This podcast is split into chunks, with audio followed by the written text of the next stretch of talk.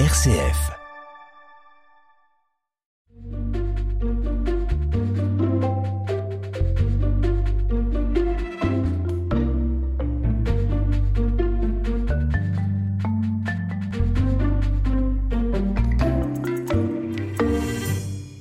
Et bonjour. Voici une euh, nouvelle émission de dialogue avec ma Bible et merci beaucoup Daniel Collomb d'avoir répondu à mon invitation pour cette euh, cette émission pour votre témoignage, donner votre témoignage de la place de la Bible dans votre vie. Alors, je vais commencer par vous présenter. Daniel Collomb, vous êtes chrétien. C'est exact. Euh, marié, retraité, grand-père, euh, euh, originaire d'ici, Oui. de, de la Bresse, de Bourg-en-Bresse. Euh, vous en êtes parti pendant longtemps Oui, et vous y êtes revenu au, au jour de la retraite pour être disponible pour vos petits-enfants qui sont pas loin. c'est exact. Voilà. Vous avez, euh, dans vos jeunes années, fréquenté, fréquenté l'église catholique, Mhm. le patronage, euh, avec euh, tout, tout ce qui pouvait être proposé par le patronage. Vous vous en êtes éloigné. Vous avez, par contre, fréquenté de façon assidue les Francas, C'est ça. francs et franches Camarades. camarades, euh, proches du Parti communiste. Très proche. Voilà. Ce qui vous a conduit euh, à quelque chose d'essentiel dans la suite de votre vie et de votre carrière, une l'animation dans des centres de loisirs. Tout à fait. Exactement. J'ai bien écouté ce que vous m'avez dit. et puis, ça vous a conduit donc à, à aller dans une école de formation d'éducateurs spécialisés à Dijon. Oui, Ensuite, vous avez atterri au Prado de Salornay, je Oui. dis bien, à côté de Mâcon. Là, vous avez rencontré le père Payan. Mhm. Là, vous avez rencontré votre épouse, Roseline. Mhm. Et puis, euh, euh, surtout, grâce à Roseline, vous avez pu faire la connaissance du père Edmond. Edmond. Et c'est avec lui que vous entrez en possession de votre première Bible, la première d'une longue série. tout à fait.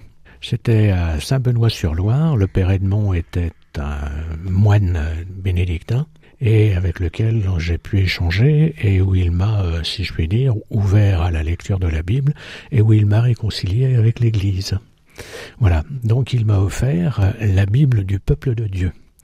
C'est une Bible en quatre volumes, très impressionnante, et qui a la particularité que chaque chapitre ou chaque élément principal de la Bible est expliqué avec une ligne de lecture et en même temps éclaire sur le fondement même du texte que l'on va lire. Ce qui est très intéressant parce que j'étais très béotien sur le sujet et que ça m'a éclairé, ça m'a aidé à cette lecture et ça m'a aidé aussi à la compréhension du texte lu.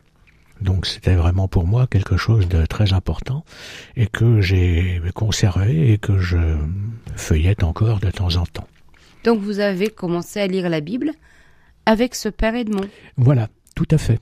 Lui m'en a ouvert, euh, j'allais dire, les pages, et puis il me les a expliquées. On en a parlé ensemble chaque fois qu'il y avait un passage qui, pour moi, me semblait un petit peu difficile à comprendre ou obscur, et donc il m'a donné la possibilité de trouver les clés d'interprétation de cette Bible. Voilà. Vous avez côtoyé ce père Edmond euh, pendant de longues années. Oui, c'est exact, euh, depuis notre mariage jusqu'à son décès, qui était en 2010, si j'ai bien compris, par rapport à cela. Voilà, donc euh, nous y allions euh, régulièrement pour lui rendre visite, à chaque fois que nous le pouvions, et nous passions une huitaine ou une quinzaine de jours, suivant le cas, auprès de l'abbaye de Saint-Benoît, et donc on pouvait effectivement le rencontrer assez facilement. Voilà jusqu'à ces derniers temps où il avait été très malade et fatigué et où là c'était très difficile de pouvoir le rencontrer, voire même impossible pour certaines fois. Très bien. Voilà. Euh, de ces premières euh, lectures avec le père Edmond, quand vous lisez euh, pour les premières fois la Bible, quelle découverte, est-ce qu'il y a une découverte que vous faites dans un premier temps? Alors ce qui était pour moi une découverte, c'était, j'allais dire, l'amour que le Christ portait à son peuple, et puis euh, le fait qu'il ne pouvait ne pas juger tous ceux qu'il rencontrait. Toutes les actions qu'il a menées euh, auprès du peuple juif et d'Israël en particulier ont été des moments d'amour et où il a témoigné beaucoup aussi de compassion et puis aussi de, de pardon par rapport aux actions que le peuple juif pouvait mener et qui euh, s'éloignaient de lui, mais il a toujours systématiquement pardonné. Donc pour moi, c'était deux actes fondamentaux, à la fois l'amour et le pardon, qui semblent être effectivement, euh, j'allais dire, les points forts que je retiens moi de la lecture que je fais de la Bible. Alors précisément, puisqu'on est au point fort de votre lecture de la Bible, si vous deviez euh, partager aujourd'hui avec les auditeurs de RCF Pays de l'Ain des versets ou des passages de la Bible, euh, lesquels seraient-ils? Alors il y a des phrases qui me reviennent. C'est Aimez-vous les uns les autres comme je vous ai aimé, et puis tu aimeras ton prochain comme toi-même. Ça me semble être les deux phrases, les, deux versets les plus importants que moi je retiens de la Bible par rapport à ceci. Ensuite, pardonne à ton prochain, et puis euh, combien de fois faut-il pardonner à celui qui t'a euh, sept fois euh, Non, c'est soixante-dix fois sept fois qu'il faut pardonner. Donc c'est. Qu'est-ce que ça veut dire ça? Pardon? Mais qu'est-ce que ça veut dire ça? Mais Ça veut dire que on n'est jamais directement sûr que son pardon soit un vrai pardon et qu'il n'y ait pas le, le, pardon de Jésus? Non, mais le pardon de Jésus, lui, on le sait, il est euh, réel et autre. Mais nous, humains, par rapport à ce pardon, on n'est jamais sûr qu'effectivement on puisse arriver à pardonner d'une manière aussi importante et aussi efficace que Jésus a pu le faire dans son existence. Je ne sais pas si c'est une efficacité du pardon. Hein. Est-ce que c'est pas plutôt une sincérité? C'est compliqué de pardonner parfois. C'est très compliqué. C'est très compliqué parce que on est, nous, euh, avec notre faiblesse humaine mm. et avec effectivement les, des arrière-pensées ou éventuellement des choses qui ne sont pas forcément du domaine euh, du compréhensible ou du tangible par rapport à ceci. Pardonner est quelque chose de difficile à faire, de très difficile à faire, et il faut, euh, j'allais dire, s'y entraîner ou éventuellement y se trouver confronté pour que quelque part on essaye d'approcher, autant que faire se peut, un pardon euh, aussi définitif que possible. Un sacré défi pour chacun d'entre nous tout au long de sa vie quand même. C'est tout à fait, je crois que c'est le point le plus difficile à mettre en œuvre euh, lorsqu'on est effectivement chrétien, c'est pardonner. Hum, dites-moi, euh, en fait, je suis complètement d'accord avec vous sur euh, l'importance des versets que vous avez mentionnés. Je pense qu'on est vraiment dans des paroles fondamentales. Mais euh, je, vous fais remarquer que le tu aimeras ton prochain comme toi-même, il fonctionne pas tout seul. Non, mais j'allais dire, si l'on a de l'amour à donner et si on reconnaît dans l'autre qu'il a qu'il est réceptif à cet amour.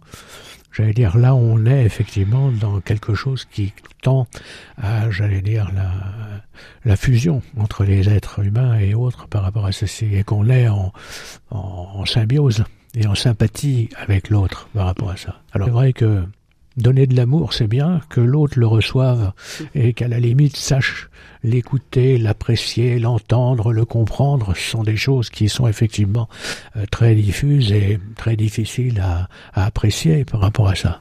J'allais dire, ça demande du temps, ça demande effectivement de l'écoute, ça demande effectivement de la compréhension, parce que euh, il n'a pas la même manière de vous que d'apprécier, de, témoigner et de montrer effectivement cette réception d'amour qu'il peut avoir avec vous et pour vous mm. par rapport à ça. C'est euh, vraiment deux choses qui sont euh, très ténues aussi et très difficiles à apprécier, l'être humain étant divers. Vous n'êtes pas allé dans la direction où je pensais que vous iriez, parce que ça me semblait tellement évident, ce que je sous-entendais. C'est ma faute. Mais, euh, mais très intéressant comme vous êtes parti quand même. Mais je voulais dire par là que quand on dit tu aimeras ton prochain comme toi-même, juste avant, on dit aussi tu aimeras le Seigneur ton Dieu de tout ton cœur. Exactement. De toute ton âme, de toute ton intelligence. Enfin, il y a des variantes, hein, mais. Tout à fait. Mais je crois que ça ne va que de pair, me semble-t-il. On est d'accord si euh, l'on n'aime pas euh, le Christ, si on n'aime pas Dieu, si on n'a pas effectivement un regard euh, d'amour porté sur Dieu et le Christ, j'allais dire, comment peut-on espérer engager de l'amour auprès de ceux qui nous côtoient et auprès de ceux qui, qui, qui nous sont proches et que l'on souhaiterait effectivement partager en amour par rapport à ça? C'est très difficile de ne pouvoir le faire sans qu'il n'y ait pas cette croyance profonde en l'amour du Christ et d'aimer Dieu et le Christ comme eux nous ont aimés par rapport à ça. C'est là la difficulté. Là la difficulté. Bien sûr. Donc il y a à remettre sans cesse, j'allais dire, en question cet euh, amour du Christ, cet amour de Dieu, pour effectivement l'approfondir, l'enrichir, et puis effectivement en faire sa ligne de vie ou sa ligne de conduite euh, quasi permanente et de jour en jour par rapport à ça. Et rien, à mon sens, n'est définitivement acquis sur ce sujet. C'est toujours quelque chose qui est à mettre en recherche, qui est à mettre en jeu, qui est à expérimenter, et puis à développer, et aussi à partager. Parce qu'on n'est pas les seuls à être dans cette situation-là. On est en communauté, en collectivité, et puis euh, ou en couple. Mhm, ou en couple. Donc, euh, partager cet amour et le vivre ensemble me semble être, euh, si je puis dire, l'épanouissement d'une vie.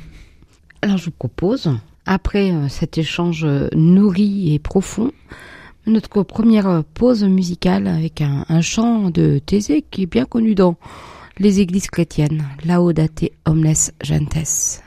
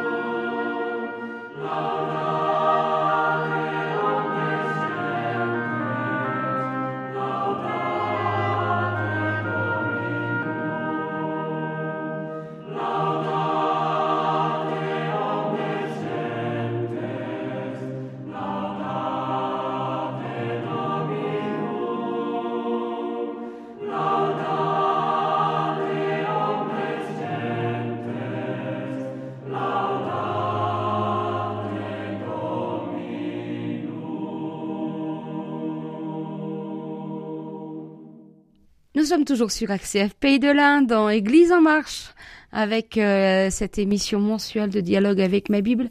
Merci Daniel Collomb d'être parmi nous ce matin et pour tout ce que vous avez déjà partagé depuis quelques minutes. On reprend donc votre première Bible, la première Bible que vous lisez, que vous lisez seul, que vous lisez avec le Père Edmond, c'est la Bible du peuple de Dieu. Mais enfin, la Bible du peuple de Dieu, c'est comme toutes les Bibles, une traduction spécifique. Bon, avec quelques petites euh, différences par rapport à plein d'autres bibles, parce que, parce que du coup, c'est un guide pour votre lecture. Mais du coup, c'est quand même une orientation. Euh, vous êtes allé chercher ailleurs?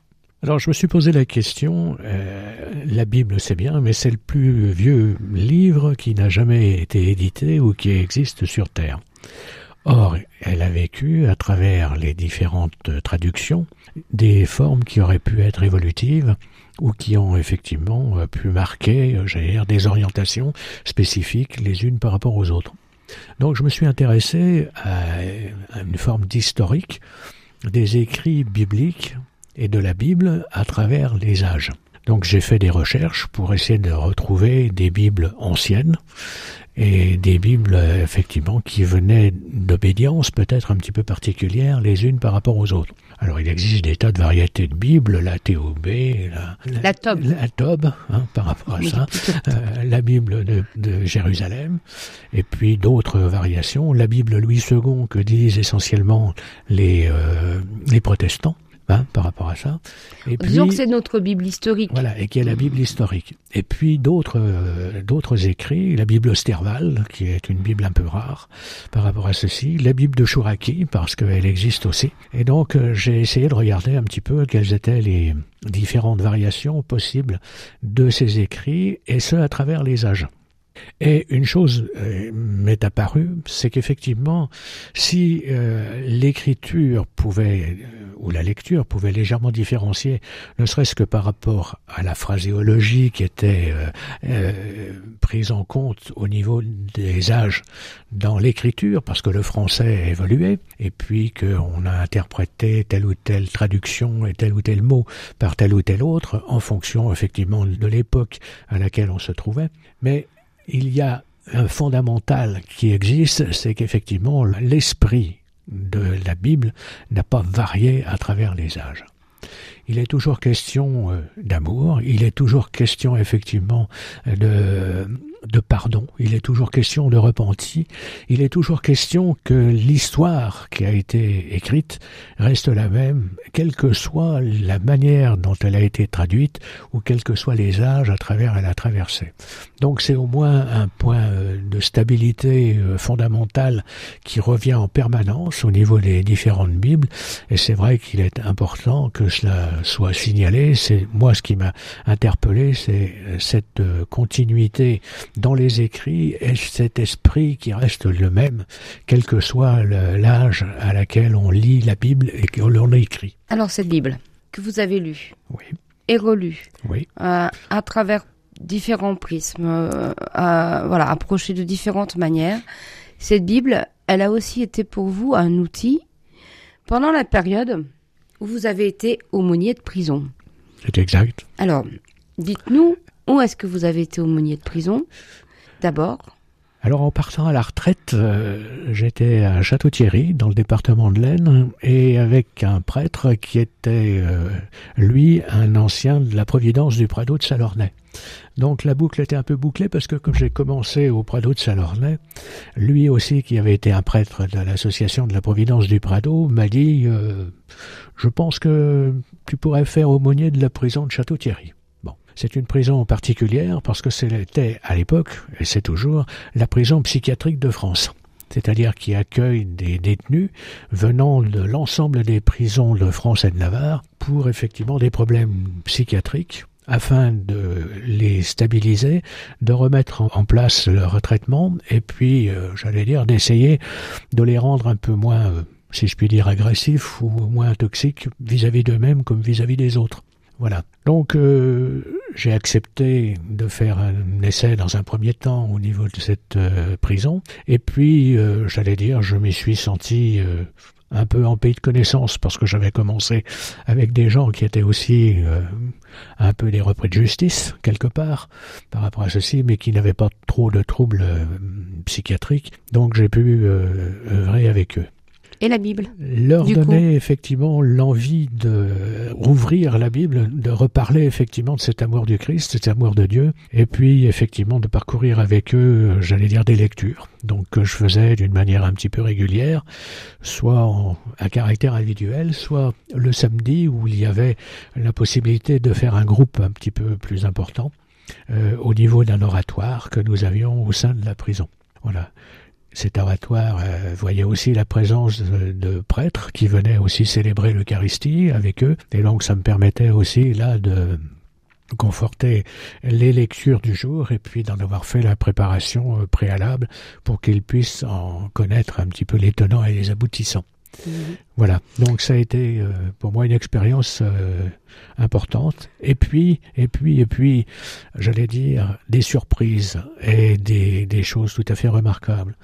Lorsqu'après la lecture d'un texte biblique, euh, je leur posais la question qu'en avez-vous retenu ou que qu'en pensez-vous? Certains qui étaient euh, bon, relativement frustres ou qui n'avaient pas forcément euh, des connaissances euh, importantes, m'exprimer en trois mots le fondamental du texte qui était tout à fait extraordinaire parce qu'ils avaient été imprégnés de cette parole et ils en avaient retiré ou ils avaient été frappés par, j'allais dire, ce qui était le fondamental du texte et exprimé en trois mots. C'était tout à fait extraordinaire. Ah, vous êtes en train de me dire que du coup, la Bible partagé entre vous et euh, des prisonniers de ce lieu, euh, c'était pas simplement quelque chose que vous leur apportiez, mais c'était quelque chose que vous partagiez. Oui, tout à fait. La parole biblique, c'était quelque chose que vous partagiez. Tout à fait, tout à fait. Et je rends grâce de ces moments de bonheur où effectivement le, enfin, certains exprimaient les choses d'une manière la plus simple possible sur effectivement ce qui était le fond du même du texte et c'était tout à fait euh, tout à fait extraordinaire il révélera aux petits et, et, aux fous. Ah, je te loue, Père, de ce que tu as. Euh, voilà, ce qu'il taira aux sages et aux savants. Et ça, c'était vraiment euh, des moments euh, merveilleux que j'ai pu vivre, moi, de cette manière-là, avec ces prisonniers-là. Une mise en pratique. Voilà, tout à fait. De ce que, de la parole de Jésus dans la Bible. Je te loue, Père, de ce que tu as révélé ça aux, aux petits et, que tu l'as caché aux, sages, et aux, intelligents. Tout à fait. Mm. Ça, c'était vraiment euh, des moments euh, extraordinaires. Et je rends grâce de m'avoir permis de vivre des moments pareils. Il reste quelques minutes, euh, Daniel Colomb, et le temps passe vite au micro d'une radio, mais j'aurais une dernière question pour vous. Quelle place dans votre vie pour la prière? Eh bien, j'allais dire, elle est pour moi, elle est quotidienne. Elle est silencieuse, mais quotidienne. Je me réveille le matin et je rends grâce pour cette journée qui m'est donnée, et puis qu'elle permette de m'ouvrir effectivement aux autres et de pouvoir leur donner, j'allais dire, ou partager l'amour que j'ai en eux, ou j'ai pour moi, et que j'ai pour eux aussi, par rapport à ça. Et puis, elle est aussi en fin de journée, où je rends grâce de cette journée qui m'a été donnée, et puis de tous les moments merveilleux de rencontres et d'amour ou d'amitié que j'ai pu avoir et partager avec mon prochain. Voilà. Ben écoutez, merci beaucoup. De rien. J'espère que nos auditeurs pourront faire leur miel de tout ce que vous avez partagé dans ces quelques minutes. C'est vite, hein J'espère. Moi, j'espère bien. En tout cas, merci vraiment pour, pour euh, ce témoignage. Et puis, ben, chers auditeurs. Au revoir. Au revoir et au mois prochain.